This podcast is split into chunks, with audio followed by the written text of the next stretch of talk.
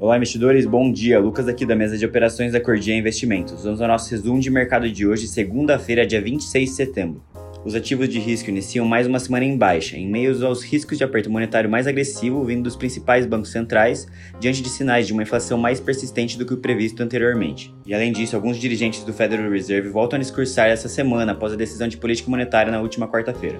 Dito isso, no pré-mercado global, esse pequeno futuro recua 0,85%. Na zona do euro, o Eurostox opera estável agora, enquanto na Ásia, a bolsa de Nikkei em Tóquio fechou em baixa de 2,6% e em Xangai, na China, acabou fechando com uma desvalorização de 0,5%. Entrando aqui na parte de commodities, o petróleo cai cerca de 0,5% e o WTI oscila perto do nível dos 78 dólares o barril, recuando 7,1% na última semana, enquanto o minério de ferro recua 1,46% em Dalian.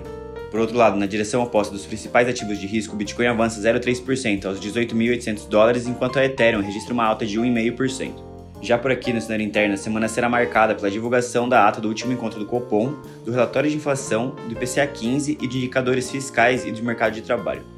E na sexta-feira, o Ibovespa recuou 2,06% aos 111.700 pontos, porém fechou uma semana de alta de 2,2% na direção oposta dos principais ativos de riscos globais, beneficiado pela queda de boa arte longa da curva de juros futura e pelo possível fim do ciclo de elevação da taxa Selic.